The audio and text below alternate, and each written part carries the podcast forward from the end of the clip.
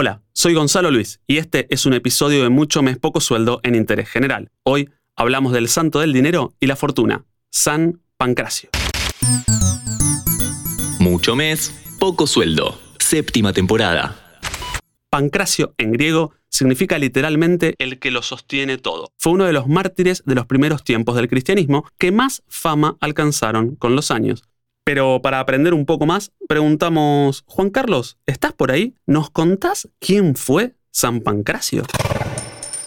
Acá Juan Carlos Molina, soy sacerdote, soy cura, trabajo con pibes y pibas en situación de vulnerabilidad. Y me preguntaron sobre San Pancracio y su historia y su vida. Y, bueno, San Pancracio o Pancracio era un pibe de 14, 15 años que vivió allá por, por el año 290, 300 después de Cristo, muere mártir, o sea, lo asesinan por creer en Jesucristo y por confesar su fe en Jesucristo, lo martiriza. El mártir es aquel que muere ¿no? por confesar su fe en Jesucristo, el que da la vida. Ya el papá de Pancracio también había sido mártir por confesar su fe en Jesús y Pancracio decide seguir ese camino, confiesa públicamente que cree en Jesucristo y entonces lo meten en cana, lo meten preso, eh, lo condenan a muerte. Y cuando lo estaban llevando a su condena, a su martirio, a, a, que lo ejecutaran, en el camino empiezan a tratar de convencerlo de que deje la fe en Jesucristo y que nada, que vuelva a, a, la vida normal de aquella época. Entonces le van ofreciendo fortunas, le van ofreciendo dinero y le ofrecen fortuna en el camino y le ofrecen dinero para que deponga su actitud de cristiano y él les contesta no, mi fortuna es Jesucristo. Bueno, y así muere, muere azotado, muere mártir, lo asesinan por creer en Jesús y se convierte con el tiempo en el santo del dinero y de la fortuna. Por eso nosotros en Argentina tenemos más un San Cayetano, el santo del pan y del trabajo, menos que un Pancracio, pero en España es muy famoso, de hecho es el santo de la lotería navideña, es el santo de lugares donde se juega juegos al azar, de, azar. Pancracio es el, santo del, dinero, de la buena fortuna ¿no? y de, del empleo para los jóvenes. Miren qué loco.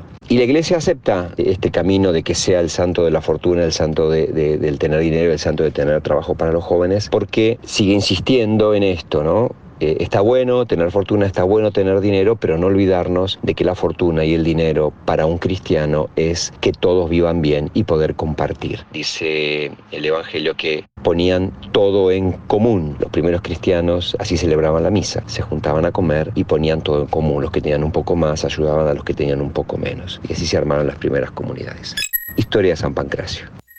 San Pancracio es el santo del dinero, entre otros factores, debido a una fuerte creencia en España a que su imagen está relacionada con la fortuna y también es reconocido como el santo que ayuda a conseguir empleo entre los más jóvenes. Por ello, se coloca su imagen y o su figura en hogares y todo tipo de locales.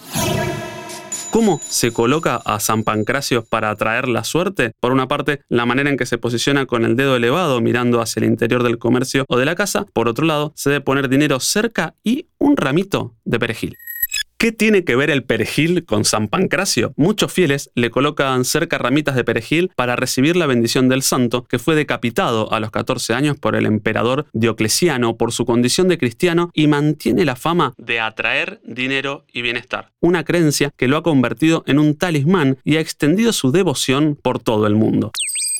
¿Cuál es el número de San Pancracio? El famoso número 7. Además, existe la creencia de que pasar el décimo de la lotería por el lomo de un gato negro nos traerá suerte o colocar el décimo cerca de un talismán son algunas de las cosas que hacen los españoles para atraer a la suerte en la lotería de Navidad. ¿Qué color de velas se le pone a San Pancracio? Para San Pancracio, a quien se le pide para tener suerte en la lotería, se le enciende una vela color verde. Para finalizar, te comparto dos lecturas sobre el dinero. Salmo 128, versículo 2. Comerás del fruto de tu trabajo, serás feliz y todo te irá bien. Libro de los Proverbios 13, versículo 4. El perezoso codicia y su deseo es vano, pero el deseo de los laboriosos será colmado. Desde Mucho Mes Poco Sueldo queremos darte herramientas para manejar tu dinero y al mismo tiempo divertirnos durante 5 minutos, con fe, optimismo y un poquito de suerte. Interés General Podcast. Conoce algo nuevo en 5 minutos. Seguinos en redes sociales y descubrí más contenido. Búscanos en Instagram, Twitter, Facebook y LinkedIn como Interés General Podcast.